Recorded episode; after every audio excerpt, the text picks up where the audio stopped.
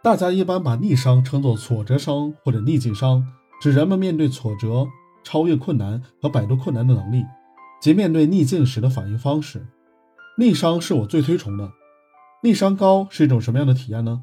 体验痛苦但不绝望，甚至有打怪升级、被怪打死重新复活般的快感。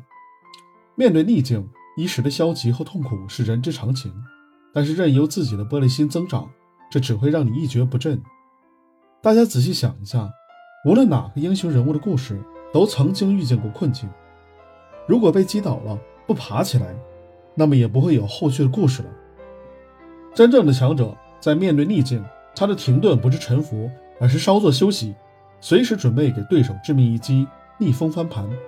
职场上最多的逆境，不是你做错了事情，而是遭遇职场的 PUA。提高自己的逆商，树立自己的自信心，才是最正确的。